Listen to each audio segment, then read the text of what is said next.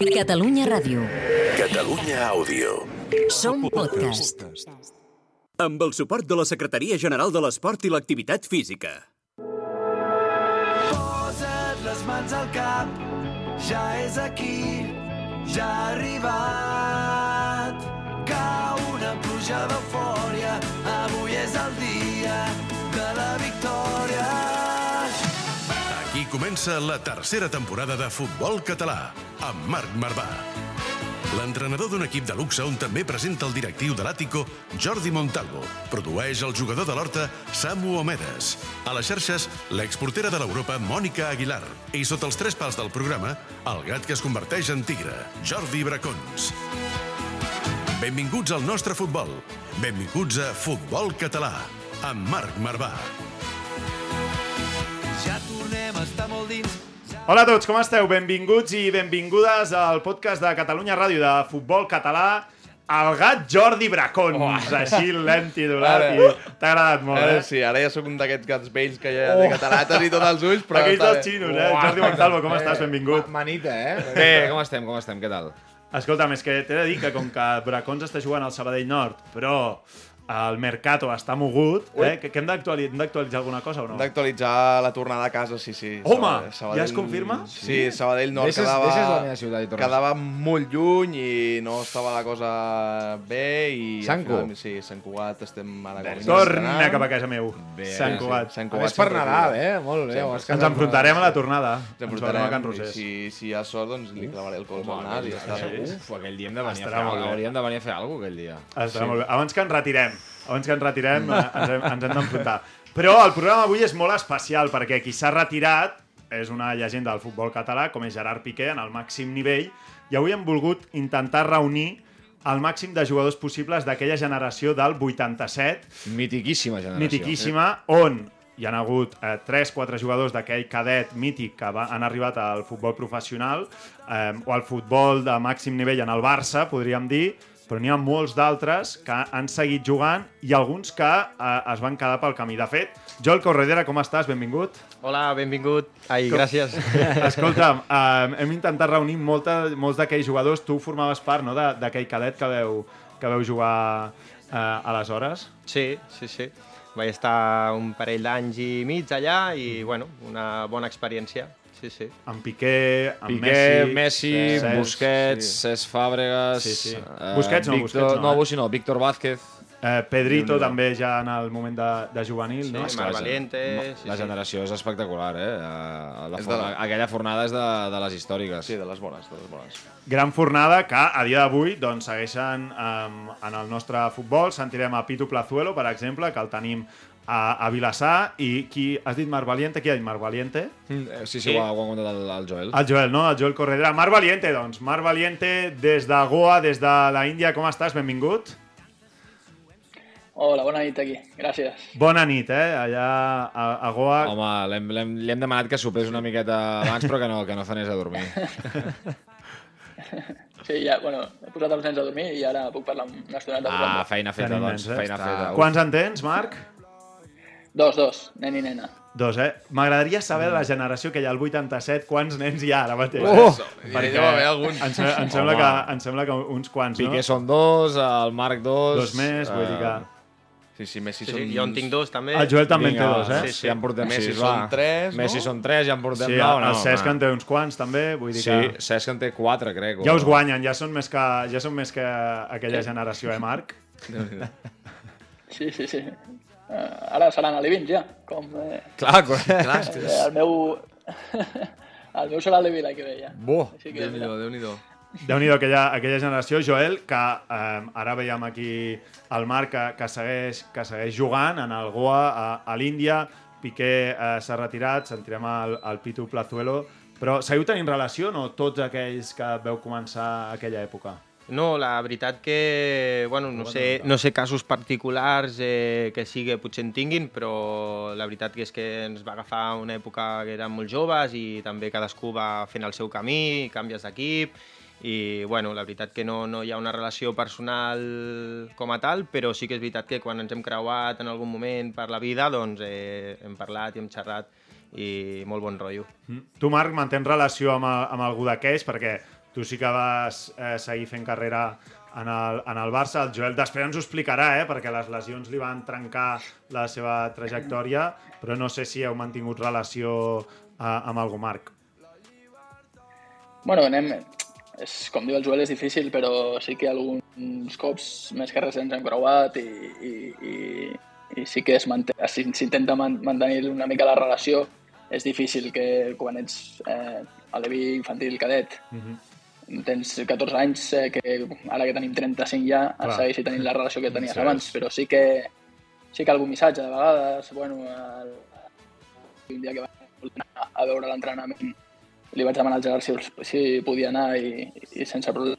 La veritat Clar. és que també. Quin, quin record ets d'aquella època? O sigui, tant a nivell futbolístic com també record a nivell companyerisme al vestidor, de si fèieu molta pinya, d'alguna anècdota... Què, què, què recordes d'aquella època? Bueno, a veure, eh, es recorden moltes coses que algunes s'expliquen i altres no, no? Home, jo crec que ja ha prescrit. Home, ha pres- tot, tot, el que, ja, tot el que passés... saber Ah, sí, home, home. Les que no es poden explicar ara ja sí que es poden. A més, ja ho has dit, o sigui... Hi ha un, Sí. sí. hi ha un pots oceà de començar- permís. Aquí és on apretarem. Ja pots començar a vomitar a, a, a, a alguna farra. Jo recordo molt un viatge a Itàlia que vam fer quan érem cadets bé, eh, que són el Leo, es va soltar una mica més, eh, era, i era molt tímid. Tothom ho sabia que quan va arribar. Sí, sí. I arrel d'aquell viatge, la veritat que va, vam començar a conèixer el, Va començar a conèixer el Leo, eh? començar Tu te'n recordes, Joel, d'aquell viatge a Itàlia? Bueno, el Marc, precisament, eh, jo el Sí. recordo, però no perquè hi sigués, bueno, no sé si el Marc se'n recordarà, però eh, justament aquell viatge jo no vaig anar, i, però recordo molt la, les converses després eh, de, dels companys a dir de, que s'havia soltat en aquell viatge. Sí, sí. No sé si recordo algo també, però ja et dic, no ho vaig viure jo, de que Sí. m'expliquessin algo que potser va tenir alguna cosa amb alguna noia, no sé. Ojo! Marc- Ara, ara, ara, No sé, em sona algo com que potser molt va, potser va lligar o no sé, algo va passar però que s'havia soltat, no sé. Compte que si encén. Antonella... Ai, Antonella... Leo Messi va lligar de cadet, eh? Estem parlant. Potser la- m'equivoco, eh, la Marc? cavallera aquella encara ell que no va viatjar, però jo, Explica, explica, Marc, jo, no, explica. jo no vaig veure aquell moment llavors, eh? jo no estava en aquell moment si va passar. Mare no hi era, mare jo- no l'ho vi. Però si ha prescrit això, però si fa 20 anys, 21 anys fa Bueno, gairebé, però una infidelitat no prescriu. O sigui, si ara ho sapigués Antonella, li podria Però dir... Quan vas fer el viatge 14, aquell... no? Amb fins 16 que- anys, crec- no, amb 16, no? Crec Comencen encara que no debuta en primer equip, crec. crec. Sí, ja es sí. coneixien de petits. No, però ja us dic també que no, jo el que recordo, si, si és que no recordo malament, no, que, que hagués lligat o alguna així, però no, no, no que tingués cap Com història. recull cable, Joel Corredera. Va, ara, Joel, vull que ens expliquis també eh, la part més dura, també que has viscut també amb les, amb les lesions i amb el Marc Valiente, eh, també la part futbolística, que era parella precisament eh, de central amb, amb Gerard Piqué. Va, seguim. Busca'ns a Twitter i Instagram, arroba futbolcat, guió baix, ràdio. També ens trobaràs a Facebook i YouTube. M'he enamorat al supermercat trobat l'amor al lloc menys esperat Aquí ens hem enamorat del futbol català des de fa anys. El juguem, el presidim i, sobretot, te l'expliquem. Futbol català, amb Marc Marvà.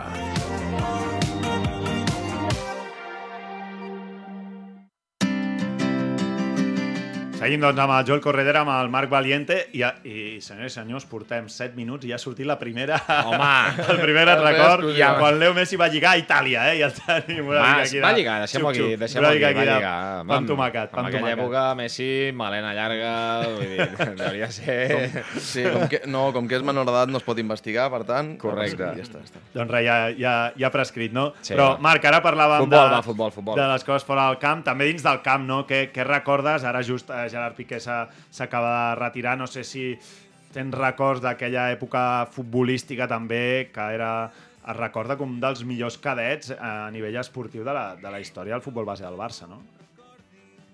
Home, tu pensa que, que els pilars de l'equip, eh, la columna vertebral era el Gerard, el Cesc, el Leo i el Víctor Vázquez. Amb aquests quatre ja com a columna vertebral jo, érem, era molt difícil de guanyar-nos. No sé, vam estar 4 o 5 anys sense perdre i amb uns, amb uns partits que fèiem, la veritat és que recordo uns moments molt bons de, de futbol, de disfrutar, el- els entrenaments eren molt competitius entre nosaltres i la veritat bueno, que bé, és un plaer haver compartit eh, eh, infància i records i moments futbolístics amb, amb jugadors El, que, el... han sigut eh, que han guanyat mundials, que han sigut eh, millors jugadors, de, eh, per mi el millor jugador de la història. Pues, Totalment. imagina't.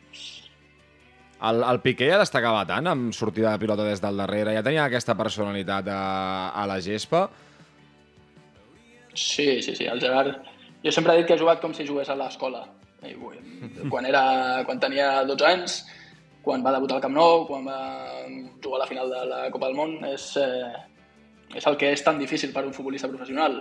Al final, la, en moments delicats, no tothom és capaç de, de disfrutar-los i, i el Gerard jo crec que, que ho ha demostrat, que ha disfrutat jugant i això és lo, eh, el que s'emporta i, i ha, ha plegat quan ha volgut, així que la seva carrera ha sigut magnífica. Totalment. I, I Joel, el millor d'aquell equip qui era? Ja era eh, Messi, eh, molts parlen de Víctor Vázquez. És que compta Víctor Vázquez, eh? La Sí, llegenda qui- de qui era Víctor el millor? Vázquez, Qui- Eh? Clar, qui- bueno, aviam, eh, jo crec que potser també Marc estarà d'acord. Eh, Messi va arribar a, en un moment en el que l'equip ja, ja també estava format. Hi havia aquella columna amb Víctor, eh, Cesc i Piqué.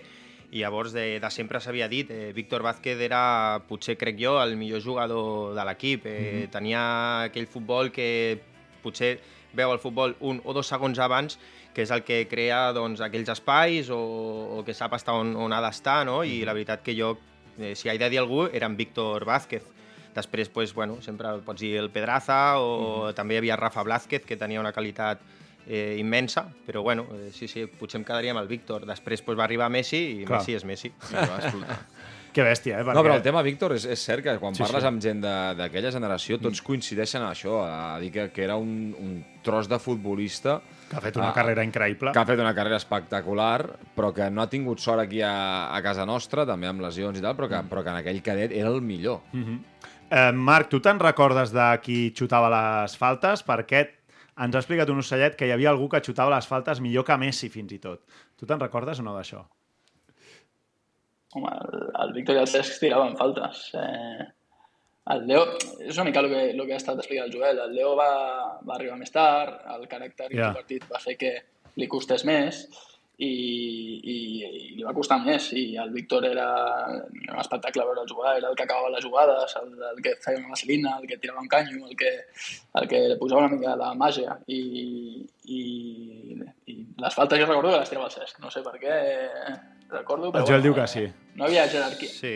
Bueno, recordo, potser jo crec que crec que sé per on vas i potser parles del Juanjo, no? Home, I- Juanjo, Clau, Juanjo Clausí, estàs Ah, bueno, dient? clar. Sí, jo crec que Ah, deus anar Marc per aquí. Valiente riu, Marc Valiente riu. Eh, I sí que és veritat que pues, Sí, alguna sí, també en tirava, no? Però sí, a veure, espera, espera. Juanjo Clausí, ens ho pots confirmar o no? Juanjo Clausí, des de, des de València, jugant actualment al Sueca de la preferent valenciana, com estàs?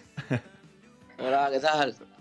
Molt bé, sabem que tens la nena per aquí, el Marc Valiente ha posat els nens Sí. a dormir, vull dir que us agraïm a tots moltíssim. El Joel ha sortit de la feina, que estem fent avui aquesta reunió de la generació del 87, però, Juanjo, és així o no? Tu alguna falta li vas treure a Messi i Cesc, eh? Ens expliquen? Ay, bueno, alguna tiraba, pero no, no era el líder de, de tirar faltes.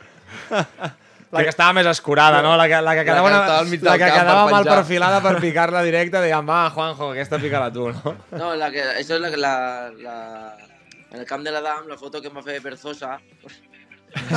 Berzosa, mítico. Ahí ha y quedado. ya, eh, pues bueno, eh, la foto pega la vuelta al món, pues simplemente porque Messi estaba mirando y ya está. Pero es una, es una chorrada, no... Sí, Una la imatge ara és... Us he de dir que la imatge és boníssima. Aquí el Joel Corredera, el Marc Valiente, el Juanjo Clausí, després la podreu veure i la gent que ens està veient per, per YouTube. Tres d'aquells integrants d'aquella generació del 87. I, I Juanjo, tu segueixes jugant, el Marc segueix jugant. Uh, qui serà l'últim que s'acabi retirant de tota aquesta generació? Hi ha competició o no? De, ei, jo sóc el que aguantaré més.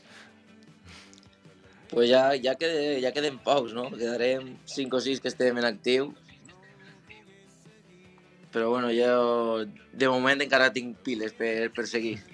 Què recordes tu d'aquella època? El Marc parlava del moment competitiu. Digues, Marc, digues. Jo no seré l'últim. ja aixeca la mà, eh? Ja aixeca la mà. Demanant torn, eh, sisplau, per favor, que s'acabi. Et toca ja, eh? Bueno, oh, eh, us he de dir una cosa. que Messi no us enfonsi a tots i sigui l'últim Sí, que es home, retiri, és eh? que és capaç. Si vols, sí, no? Diu el Marc. Sí, si vols, sí. Juanjo, tu què recordes? Quins records tens de- d'aquella època també, d'aquella generació del 87, aquesta setmana també que Piqué ha decidit eh, deixar, deixar el Barça, on veu començar tots? Pues bueno, yo recuerdo pues eh, una época para mí va a ser inolvidable, ¿no? Eh, un grup de, de xavals que, pues bueno, que, que per mi pues, eh, ha sigut eh, la millor generació que ha, que ha passat per, per la Masia. I bueno, jo vaig arribar do- 12 anys i pues, vaig convertir pues, tot, tots els èxits, eh, els vaig convertir en, en tots. Una, una, tinc una pregunta pels tres, perquè hi haurà molta gent, a, així, els més malalts del futbol sí que ens poden sonar els vostres noms, però hi haurà molta gent que, que avui sentirà el podcast i, i, i no li sonaran els vostres noms, o no sabrà on jugueu. Llavors, clar, o sigui, heu compartit eh, trajectòria i formau part d'aquella mítica generació i d'aquell equip ta, tan bo. Eh, què marca la diferència entre arribar a l'elit o quedar-te en un futbol eh, potser més de, de categories inferiors o haver de marxar fora? Què creieu que és la diferència? Perquè la gent també entengui de que a vegades un jugador de moltíssima qualitat, per X factor, no pot arribar a l'elit. Marc, per exemple, eh, comença tu, que tu sí que has tingut una carrera a l'elit, amb això que diu el Jordi, eh, però la diferència entre arribar a consolidar-te a un Barça o fer una carrera fora d'ell, no? Home, a veure, per, primer de tot per número, eh, no podem tots jugar al Barça, no pots totes les generacions tenir el, la sort de- de- d'arribar al primer equip, eh, i això està clar. Eh, després eh, hi ha molts factors, eh, són moments transcendentals a la, a la, a la carrera del futbolista quan, quan arriba als 18 anys, 19, que passa al segon equip d'un club, allà és important, i després eh, consolidar-se al, al, al futbol professional, això és molt difícil. Arribar-hi, a vegades, pot ser que arribis, però el que es consolida és perquè ha tingut una, un esforç, una dedicació i un, una petita dosis de sort poder-hi ser. Però si parles del Cesc, el Piqué i el Messi, que aquestes són els tres referents de la generació, això és que són un, altre nivell. És eh, poder estar al Barça com el Gerard, 14 anys, guanyar-ho tot, el Leo, el nivell que té, i el Cesc eh, jugar amb 16 anys a l'Arsenal i ser capità amb 18, això és que és un altre nivell. Clar. I, i que coincideixin una generació tres jugadors d'aquest nivell és molt, molt, molt, molt complicat. Sí, sí, és que Cesc, ara que ho deia, capità amb 18 anys, Sí, sí, capità de la... quatre anys després d'estar de, d'estar tots junts en aquell cadet van, van, va, va, va acabar ser sent, sent capità, Sí, no? sí. En canvi, Joel, amb aquest mateix sentit del que deia el Clar, Montalvo, exacte. tu has viscut la part de les lesions, la part més amarga, no? Quina ha sigut eh, la teva trajectòria en aquest sentit? Bueno, pues, eh, com deia el Marc, no poden arribar a tots, eh, ni al primer equip o ni a l'èlit tan sols, no? I llavors, pues, bueno, eh, hi ha molts factors durant el camí i un d'ells pues, és el tema de salut i en el meu cas pues, el meu genoll eh, pues, va dir prou, no? Vaig trencar l'últim any de juvenil, a divisió d'honor a l'Adam, eh, bueno, eh, em vaig mig recuperar i al final de la recuperació vaig recaure i així una rere l'altra fins a sis operacions al mateix genoll. Boh. El mateix genoll, eh? I per tant, Sí, sí, ho, ho no. deixes amb 19 anys. Eh, sí, sí, sí, el meu últim partit és amb 19 anys, a meitat de temporada, a Divisió d'Honor, contra el Levante i, i últim partit de futbol. Sí, sí. Clar, si estem La part tocant, més o sigui, cruel, estem, eh, eh, exacte, estem veient les Sí. dues cares de- d'una mateixa moneda Sí, sí. Eh, totalment oposades. La eh? part a de Piqué o Messi. La part de Cesc, Piqué, Messi que arriben a l'elit, un terme potser també molt alt com és el, de, el del Marc, i, i el tema del, del Joel, de, amb 19 anys, haver de plegar perquè et trinxes el genoll. Totalment. I el Juanjo, el tenim a la preferent valenciana. Juanjo, eh, com ha sigut la teva trajectòria i això que preguntava el Jordi d'aquells que arriben i, a, i els que no ho fan, no? Bueno, crec que Marc eh, ho ha explicat perfectament. Eh, tots no podem arribar en, un club com el Barça que pues, eh, té que fitxar, pues, a part de treure de cantera, té que fitxar moltes estrelles no? per poder estar al màxim nivell de les competicions. Eh, bueno, I després, pues, bueno, jo la meva trajectòria després del Barça pues, vaig començar a la tercera divisió, Mhm. en València, i ja després pues, bueno, eh, vaig rodar una mica per, per el País Basc, eh, Madrid, eh, Castilla-La Manxa, i el 2013 pues, ja vaig decidir vindre a València i ja recórrer per aquí els equips de, per aquí. La màxima categoria en què has estat, tu, Juanjo? Jo vaig estar amb 19 anys al Benidorm en segon B. I ente, entenc, Juanjo, que, que sempre us rodeja, i el Marc també, us, us eh, teniu aquesta aura com de sou de la generació aquesta que va jugar, vull dir, segur que heu tingut molts, molts companys que us han preguntat com era aquesta generació i, què se i, i on esteu. Saluda la Peque, eh, de Juanjo des d'aquí, ens saluda la Peque. Vol entrar- vol entrar, no, també. vull dir, Clar. I també entenc que, Joel, encara que no hagis seguit amb el futbol, sempre s'ha usat de relacionar o sempre per una, una banda o altra surt el fet etiqueta, de no? haver sigut això, la generació del 87, no? Vull dir, Sí. com es porta. Bueno, ja han passat tants anys no, que potser ho tenim una mica oblidat. Ara ha tornat a sorgir amb el tema del Piqué, no? però, però bueno, sí és veritat que els primers anys eh, d'èlit de Messi, Cesc, Piqué coincidint al Barça, doncs eh, des dels esports 4, aquells de los Manolos o Mhm. coses d'aquestes, o, o premsa, diaris i tal, doncs hi havia molta, bueno, molta informació, i, però bueno, és una cosa que passa, passen molts anys i la veritat que pues, allà queda. No?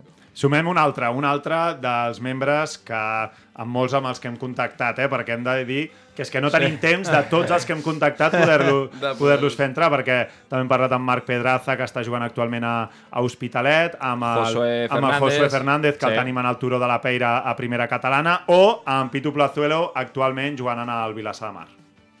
Soy Pito Plazuelo, integrante de la generación del 87 y recuerdo aquella época como una época muy bonita, una época de, de formación no solo a nivel futbolístico sino como persona y en la cual pues a día de hoy podemos decir que, que hemos tenido el privilegio de poder jugar con, con grandes jugadores y jugadores que marcarán historia del deporte. Aquest era uh, Pitu Plazuelo, que està jugant i que quan parlàvem amb ell eh, ens deia això, eh? tirava aquest repte, jo abans ho preguntava, però a veure qui serà l'últim en, en retirar-se. Actualmente tengo 35 años, eh, soy jugador de- del Vilasar y la intención eh, personal sería aguantar un par de temporadas. No es que estemos haciendo una competición a ver qué, jugador va, a ser más longevo a nivel futbolístico, pero bueno, sería bonito estar entre, entre los 10 igual que, bueno, que todavía no se han jubilado. En relación a lo que es eh, la retirada de Gerard, pues sus motivos personales tendrá, pero es uno de los jugadores que puede decir que se ha re- jubilado, retirado eh, a un gran alto nivel y, y en el club de, de su vida. Això deia, eh, Pitu, sobre, sobre Piqué. Com és el nou repte, ja amb el de qui aconsegueix aquest rècord de retirar-se a l'últim. Exacte, estarem... Jo aposto per Messi 100%. Estarem atents. 100%, amb, Només 40, perquè- amb, amb 40 anys jugant a futbol i sent el millor. Només Home, perquè ja- era el més picat de tots. Home, segurament. home, tu diràs. Ho, ho aconseguirà, no? I, i, i Marc, per, eh, sobre, sobre Piqué, parlaves que és un plaer eh, veure'l, que ha fet una mica, fins i tot s'ha acabat acomiadant en el moment, en el moment que, que, que ha volgut. Eh, no sé, és que ho he llegit, eh? Si seguiu tenint una relació, hi ha un grup de WhatsApp encara d'aquella època, si heu pogut parlar amb ell en aquests últims dies i, i saber com està després d'un moment com aquest, no? Sí, bueno, es va crear un grup de WhatsApp eh, arrel del confinament eh, i, i vam tenir una mica de contacte, doncs això, eh, suposo que perquè estàvem tots avorrits i, i hi havia... Qui el va fer? Qui el va fer? Algun míster? Tothom. O No, no, no, no, només eren jugadors, crec. éreu jugadors només? I, i bueno, res, doncs el típic grup de WhatsApp que recordes coses de quan tenies 13 anys i et fa molta gràcia al final, perquè, perquè hi ha coses que et queden a l'oblit i, i recordar-les després és, és, és, Ja, és ja. mola molt. Tu, tu ja has explicat l'anècdota bona, ara Juanjo ha d'explicar una altra, Sí, no? que es mulli el Juanjo. Juanjo, volem alguna anècdota que es pugui explicar o que no s'hi pot ser, millor, de, de l'època, d'algun viatge, alguna sortida amb algun camp, alguna trastada que féssiu amb algun company, amb algun rival... Bueno, anècdota. Pues... No, no, jo no, no recordo anècdotes que fa tants anys. Bueno, una de- d'Itàlia, no? De, del mar. Què, què, què? Digues, digues, digues. Tira, Que van sortir de la- de l'habitació corrent. I què, i què? Tira, tira, sigue, sigue. sí, no, no et callis, no et callis. Quan, quan se entrenava el Tito, bueno, tot això ja està, que recordo algo, algo, però no tant. No, i tant, i tant que recorda. Hem d'investigar, hem de tirar el fil. hem de recordar Hem de tirar el eh? fil d'aquest viatge a Marc Itàlia. Valiente va sortir corrent d'una habitació amb Tito Vilanova. Explica-ho, explica-ho, si vols. Va, explica, Explica-ho, Juanjo, explica-ho, va, va. explica-ho, explica-ho. tampoc recordo molt, eh? Tampoc no, no recordo molt la, la, Però el que recordis... l'anècdota, la veritat. Es- Que l'expliqui al Marc, Eh. que és mort de ganes, si no. Va, Marc. No, Però diuen, passeu diuen que, va, que vaig ser, que, que vaig, vaig estar sonàmbul una estona en una habitació i que els vaig, els vaig fer passar molta por. Però la realitat meva va ser que em vaig despertar i els vaig veure córrer de l'habitació. Llavors la por la vaig passar jo bastant, bastant més que ells. Et vas despertar ja a la seva habitació. Que random, Déu meu. Mare Déu. Ah, ah, ah, ja, sí, sí, però, clar, ells ho van passar bé, jo ho, va, jo ho vaig passar bastant malament. Ja, ja, ja, ja. Escolta, mira, tots els entrenadors que vau tenir, amb quin us quedaríeu? Perquè es recorda molt a Tito. Eh, no sé si és amb el que us quedaríeu de tota aquella, de tota aquella època. Joel, tu també eh, vas estar un parell d'anys. Quin, quin és el que recordes especialment? Bueno, eh, jo el Tito el recordo també molt bé, no? Eh, també és veritat que el Tito justament al meu últim any ell eh, es va incorporar, no sé si mitja temporada o alguna així, perquè el nostre entrenador era l'Albert Benages, mm. i, i bueno, jo la veritat que qui em va marcar potser més va ser el Rodolfo Borrell, que és el que està... Segon de Pep, ara. Exacte. Sí. I, bueno, sobretot pues, per la, la, la forma en què tenia de- d'entrenar i com ens motivava. Bueno, no sé si se'n recordaran el Marc i el Juanjo, suposo que sí. Eh, I a vegades pues, feia per picar-nos una mica pues, qui guanyés eh, aquella conservació dels dos equips o pues, fresquitos para todos. No sé si us en recordeu d'això, los fresquitos aquells, les bosses de... Sí, Home, el boníssim, el pica-pica aquell del que su- pica-pica, sí, sí, sí, coses així, i, bueno, i també feia equip eh, als, a l'autobús quan anàvem a partits o així, sobretot amb el Piqué, que feia també molta broma, el fotíem allà al darrere i, i li fotíem allà clatallots i a mi li agradava, era una mica massoca en aquest sentit, que, que, que li agradava que li fotéssim, però tot era amb cachondeo, no? Què recordeu, Marc, vosaltres també, o qui és el millor entrenador? I ara recordava ella a Rodolfo Borrell, no?, el Joel. Crec que el Marc se'ns ha congelat. El Juanjo, Juanjo, tira tu. Yo, eh, yo amb el Tito pues també, bueno, que deia Joel, el, eh, va ser, va, el van tenir ja la, un mitja temporada, després va venir el Tito i bueno, jo amb el Tito pues, la veritat que l'harmonia era molt, molt, molt bona eh, i un tio molt, molt agradable i, i bueno, ha una. Doncs, Juanjo, escolta'm, gràcies per atendre'ns. Ara l'acomiadem al Juanjo perquè és un heroi, és un heroi. És una- sí, sí. És un heroi. Tot el meu Juanjo. respecte, Juanjo. Va, mare meva, ets molt gran. Una abraçada, Juanjo, gràcies. Vinga, vinga. Adéu, moltíssimes Adéu, gràcies. adéu, moltíssimes Juanjo. gràcies. I Marc, a tu també t'acomiadem abans de marxar això, eh? Amb quin entrenador et quedes que el Joel recordava anècdotes en el, a l'autocar o també amb Rodolfo Borrell, no sé amb quin et quedaries tu. Bueno, jo, a l'haver estat 10 anys allà, la veritat és que no vull deixar ningú i, i el primer que vam tenir sí que va ser el Rodó, eh, que jo vaig estar dos anys amb ell a l'Edia Infantil A i, i com diu el Joel, era un motivador nat i eh, ens, ens tractava molt bé, la veritat. Després jo amb el Tito, amb l'Albert Albert Benages, eh, Àlex Garcia, Chechu Rojo, jo he tingut una relació molt bona amb ells, sempre han sigut eh, uns entrenadors molt bons i uns educadors fantàstics i tinc molts bons records de tots els entrenadors que he tingut al futbol base del Barça. Doncs, Marc, una forta abraçada. Moltes gràcies també per connectar-te des de l'altra banda del món, des de Goa. Sí, perquè la veritat que és un autèntic plaer. Esperem també que t'hagi fet il·lusió, eh? Retrobar-te avui amb el Joel, Sí, sí, amb, el, amb el Juanjo... i Com amb aneu a la el- Lliga amb el Goa? Com Tito. aneu amb el, amb el Oh, i Goa? tant. Bé, anem, anem segons, anem segons ara. Acaba de començar, portem cinc, cinc jornades. Et va donar alguna consigna al, al Jofre Mateu o no abans d'anar a Goa? Vas parlar amb ell o no? Ell també havia estat allà i sé que és un petit ídol allà, eh? Jo és el Jofre. Sí, sí, sí. El, bueno, el Jofre és un ídol a tots els jocs. Allà on vaig. Llavors, eh, si preguntes per ell a Goa, el coneixen de, la veritat, el, és un dels més famosos aquí. Que gran, que Que gran. Doncs, Marc, una forta abraçada i jo aposto per tu perquè aguantaràs, eh? Aguantaràs, et, ve, et vull veure en el top 3 Doncs de has, la gent... has perdut l'aposta ja. eh? Té unes ganes de, de tornar a Mare casa meva, quines espectaculars. ganes de plegar. Això vol dir que apreten també la família. Quan eh? tornis aquí et veurem a l'estudi, vale? això, això, això, això, això. Vale, Apreten des vale. de Ja casa. Apreten des de casa. ja. Una abraçada. Adéu. Adéu, Adéu, adéu, adéu. Doncs, Bracons, era el moment del Winston Bogarde, no? Sí, sí, sí, Va, avui sí. avui amb el Joel Corredera de convidat especial. Som-hi. No ens cansarem mai d'estimar esquivant ortigues, de cantar-te uns la la la la la. Escolta'ns al web i a l'app de Catalunya Ràdio. I si també ens vols veure, a la televisió de la Federació Catalana de Futbol. www.fcf.tv fcf.tv Futbol català, amb Marc Marvà.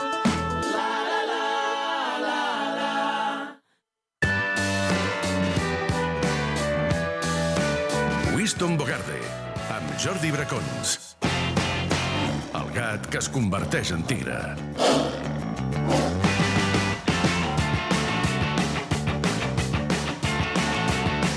A veure, a veure, què, què, què? Fes, fes el... A veure, a veure. Fes-lo, fes-lo. Mira a càmera. Ah, el gat que es converteix en tigre! Això, a casa meva deu haver agradat, això.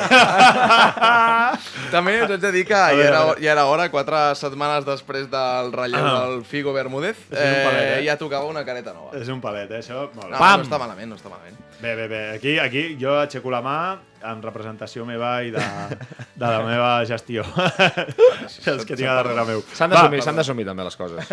Què tenim avui? Què tenim avui, Dracons? Doncs uh, avui vaig tenir el pont de la Castanyada i de Ui. Tots Sants vaig tenir una revelació perquè Sí? vaig anar al poble, al- a l'Alt Empordà, a Sant Llorenç de la Muga, i vaig tenir el, la gran idea d'anar a veure el partit de quarta catalana, Ah, és veritat! que hi havia era un Sant Llorenç de la Muga Cabanes, Em vas enviar un vídeo, sí, sí. i vaig veure 90 minuts d'autèntic futbol xampany, Oh. eh, on la pilota hauria tocar el, 10 la la gespa gespa, natural 4 o 5 vegades. Això m'encanta, eh? Quarta cat i la gespa natural, sí, espectacular. i la No, pilota per dalt. Sí, sí. Jo hi he jugat, eh, quarta catalana, sempre ho reivindico, i amb el Vallvidrera Sanglàs. I- I, sí, sí, Però... I aleshores he volgut dedicar aquesta, aquest top 5 d'avui en aquesta sensacional categoria. Amb el número 5... Són els wannabes. sí. Sí?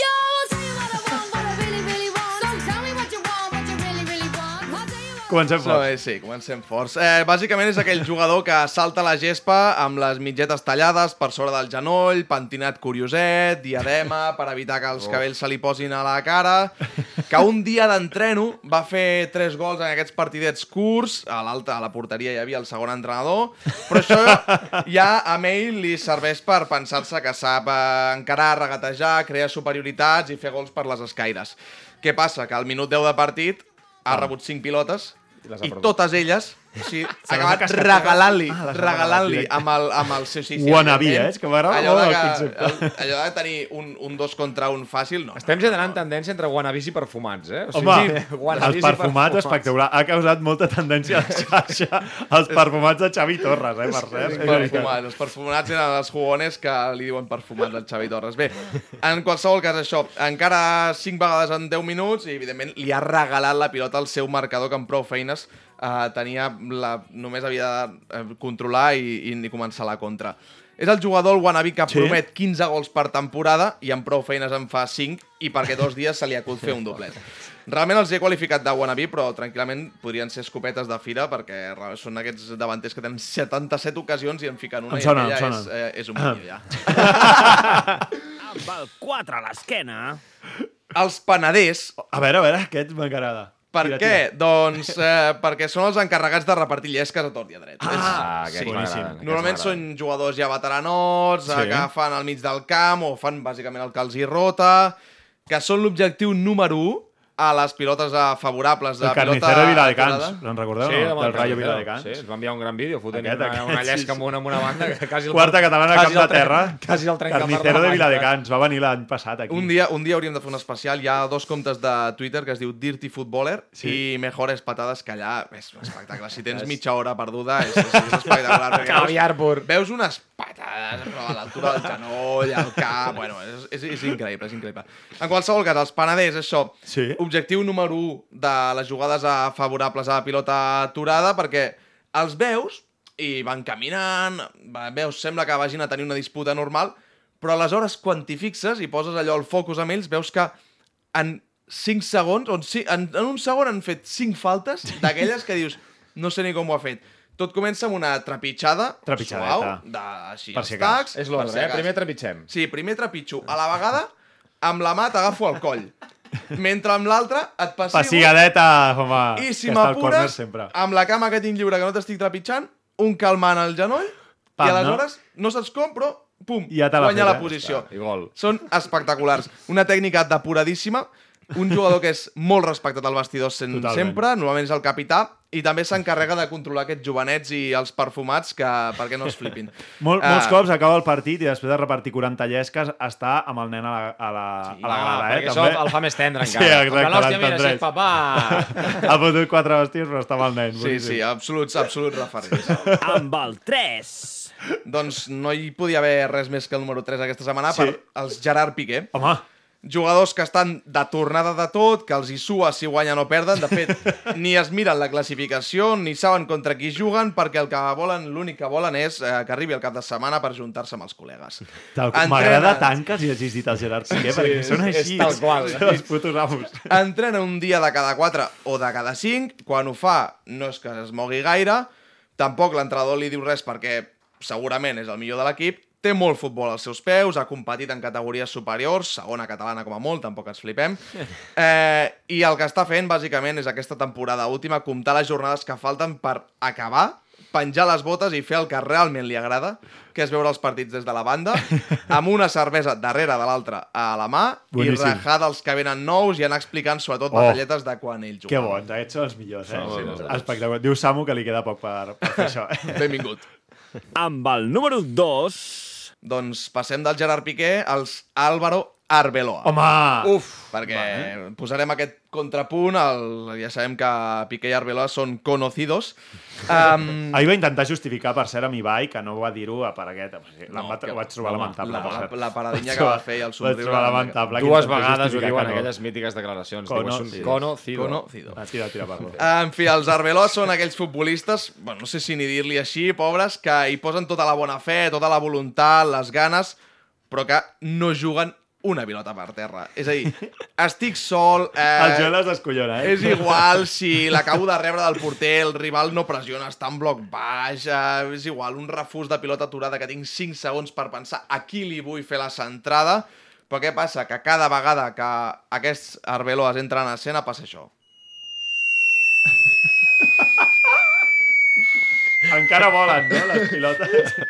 Uh, sí, és uh, efectivament diguem, un plat amunt i són aquells jugadors, els Arbeloa, que fan bona la dita d'un dels genis més autèntics que ha produït mai el futbol català, no sé si jo de qui parlo, Sí. és un entrenador, es Sí? diu Pucci. Home, home, crec que hem de portar Puig aquí i el seu fill. Els Seria. portarem, us avanço, eh? Eh, què deia aquella dita? Uh, Pucci feia allò de dir Niño, què va més ràpido? Un tren o un avión? I tu aleshores li deies, un avión. Diu, pos el balón per arriba, coño. A tu t'ho deia de porter, no? Sí, sí, sí. Jo, jo no, hi vaig, no em va entrenar, però sí que el vaig escoltar Que entrenar amb junts uns anys i mare. No, no, farem venir aquí Jonathan Puigibert, que era el sí. seu fill, Sí. i a Puig, que era, era el seu pare, i, i farem un especial Una- un- als Puig, jo crec, eh? Una abraçada molt, molt sentida als Arbeloas. I el número 1 Sí. és per... M'he anticipat. Els toscos. Uf. Els toscos. Eh, intentaré ser suau perquè Sí? són aquells No jugadors mal, no mal. que ja poden ser... Més gana que- Més, més ganes que- més el que vulguis, però Sí. sou suplents a quarta catalana. A veure, feu-vos un favor, els uh, toscos, feu-vos un favor eh? a les vostres parelles, a les vostres famílies, retireu-vos, si us plau. El Perquè- Montalvo no, no vol riure, el tio. Les no vostres riure. parelles no tenen cap ganes de passar-se un diumenge a la tarda durant dues hores veient un recreativo marca Siurana del grup 30 de la quarta catalana. Menys encara si no jugueu. El Ciurana, grans. No s'hi val dir, mira, és que és igual, així, si sóc suplent, doncs estem darrere la banqueta amb la criatura i anem xerrant. No, la veritat. Una retirada de temps és una victòria, però si et retires, estàs a temps d'evitar el divorci, estàs a temps de jugar a Vall d'Orsala, anar amb els veterans, si vols, fer excursions, jugar a petanca, al Rumicup, és igual. Fins i tot per anar a jugar, això, amb els veterans, és igual. Qualsevol cosa, si us plau, menys ser suplent a quarta catalana. No és el vostre live goal ni el de les vostres famílies. Això sí, des d'aquí, molts ànims i moltes salutacions. Pam, pam, eh? Avui, avui ha disparat fora. Has fet molts amics avui a xarxes, eh? Vamos. Formació, educació, esport, valors. Això és el futbol base. Això és Futbol Català, amb Marc Marvà.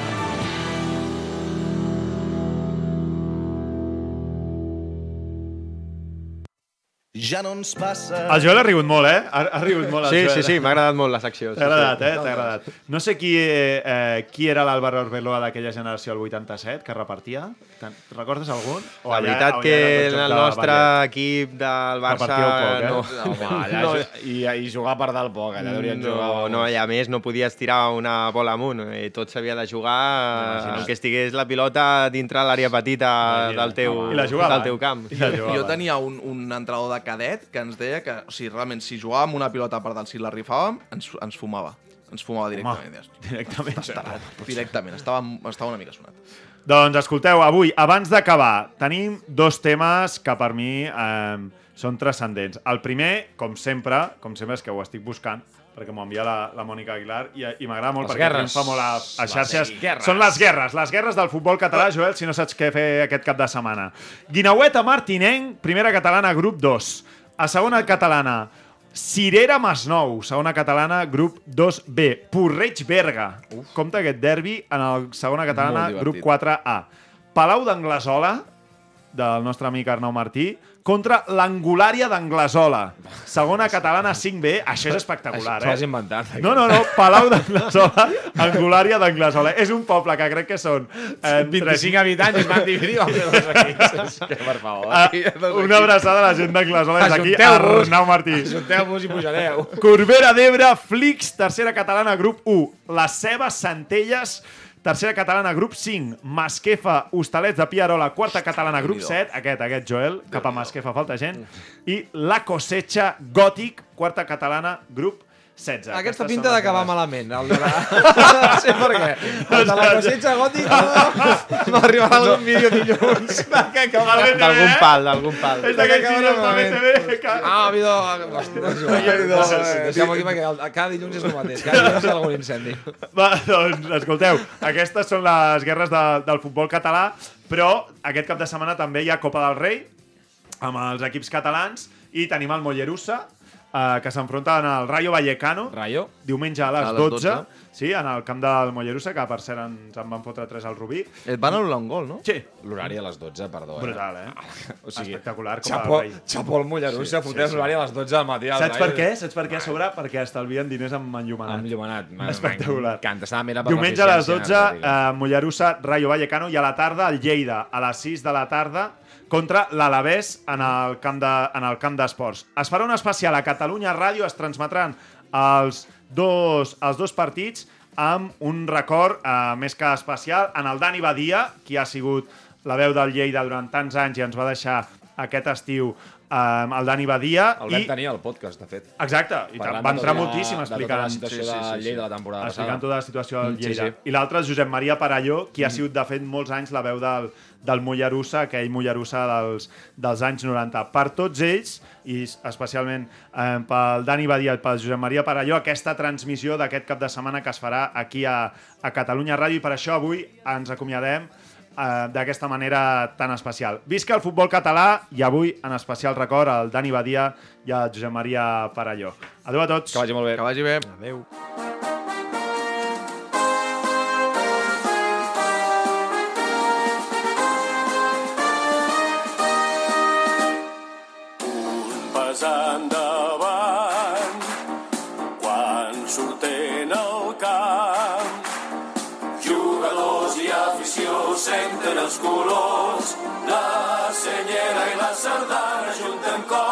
Es una jugada estratègica aquesta de l'equip de la Terra, ferma la pilota. A la frontal de l'àrea per Virgilio, xuta Virgilio, la tocada d'Espero, Xema, la deixa per Bernal, xuta Bernal, la passa horizontal, al travessar,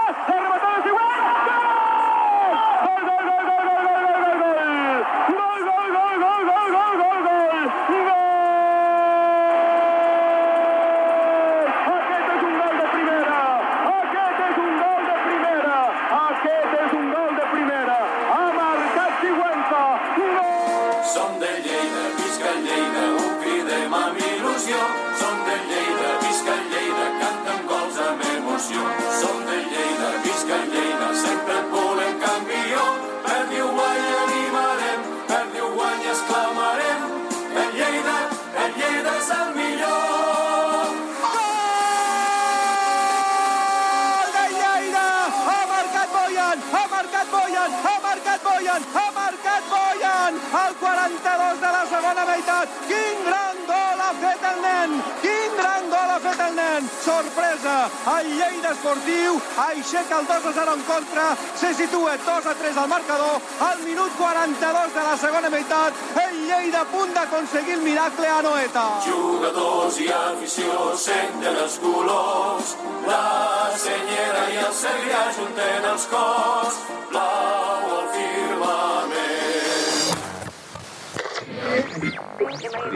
Falten 6 minuts per arribar a les dues del migdia. Temps ara per la informació esportiva de les comarques de Lleida. Us saluda Daniel Badia. Els esports. Comencem parlant de futbol perquè el Lleida Esportiu s'ha assegurat matemàticament la permanència i s'ha situat a només un punt de les posicions de playoff d'ascens després de la victòria d'ahir per 1-0 contra l'Osca B. L'entrenador Gabri considera que ara sí que hi ha llicència per somiar. Somiar, sí, podem, podem, no? Però...